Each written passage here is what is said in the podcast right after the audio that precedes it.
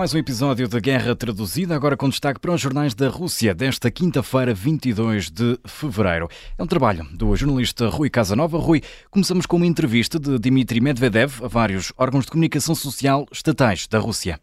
Uma entrevista que está a ter eh, muito eco. O antigo presidente russo e atual vice-presidente do Conselho de Segurança de Moscou avisa que as tropas russas podem ter de tomar a capital ucraniana, Kiev, isto para atingir os objetivos da operação militar especial, entre eles a queda do governo ucraniano e a queda de Volodymyr Zelensky. São declarações de Dmitry Medvedev numa conferência de imprensa conjunta, numa entrevista conjunta a vários órgãos de comunicação social estatais da Rússia, como a agência TASS, que hum, tem este tema em destaque esta hora, diz Dmitry Medvedev que a ideia é que as elites que atualmente dominam Kiev têm de sair. São declarações do antigo líder russo que diz, e passo a citar, Aguardo a vitória desta operação militar especial, ou seja, como a Rússia descreve esta guerra. São declarações fortes aqui do atual vice-presidente do Conselho de Segurança da Rússia que estão muito em destaque hoje nos uh, vários jornais estatais da Rússia.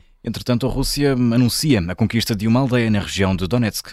São dados divulgados pelo Ministério da Defesa da Rússia no relatório diário, que é aqui citado pela agência estatal Interfax. Uh, afirma a Rússia que na região de Donetsk as tropas assumiram o controle da vila de Pobieda, uma pequena vila nesta região de Donetsk, de acordo com as autoridades russas. Esta conquista decorreu, aconteceu nas últimas 24 horas e nestas hostilidades afirma a Rússia que as forças armadas da Ucrânia perderam mais de 400 militares, também um tanque, três veículos blindados de combate e cinco outros veículos. Eh, no outro ponto quente da guerra neste momento, a Avdivka, ainda há pouco no episódio anterior de Guerra Traduzida falávamos sobre esta cidade. Eh, os militares russos afirmam que eh, nas últimas 24 horas responderam a nove ataques e contra-ataques das Forças Armadas Ucranianas. Mais uma vez, são dados divulgados por este relatório diário do Ministério da Defesa da Rússia, que é aqui citado pela agência Interfax. Vamos agora à imprensa independente da Rússia. O canal Medusa desafiou os leitores a falar sobre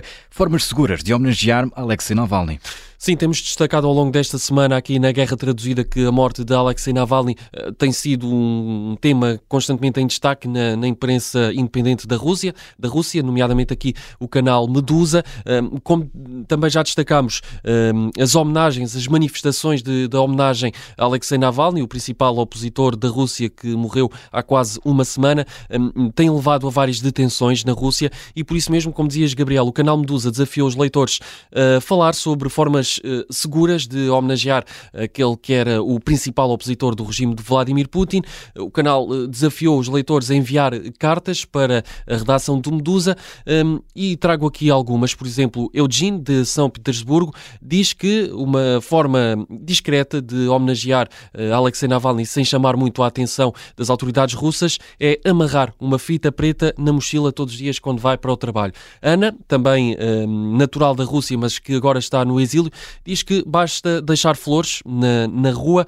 Elizabeth, moradora de Moscovo, uh, sugere durante a noite, pelas nove da noite, acender lanternas nas janelas em homenagem a Alexei Navalny. E Sergei, da Sibéria, diz que quando forem as eleições presidenciais da Rússia, que estão quase aí, vai ser em março, uh, vai imprimir uma foto de Alexei Navalny e colocá-la no, no papel de voto, uh, assim como uma forma de, de homenagem a Alexei Navalny, uma forma de homenagem, hum, digamos assim, sigilosa, ou seja, ninguém vai saber que foi Sergei que, que levou a cabo este, este protesto. Enfim, é uma forma de um, as pessoas continuarem a homenagear Alexei Navalny e, como dizíamos, o canal Medusa continua aqui a dar muito destaque à morte do principal opositor do regime russo. E ao ponto final deste episódio de Guerra Traduzida, estamos de regresso amanhã.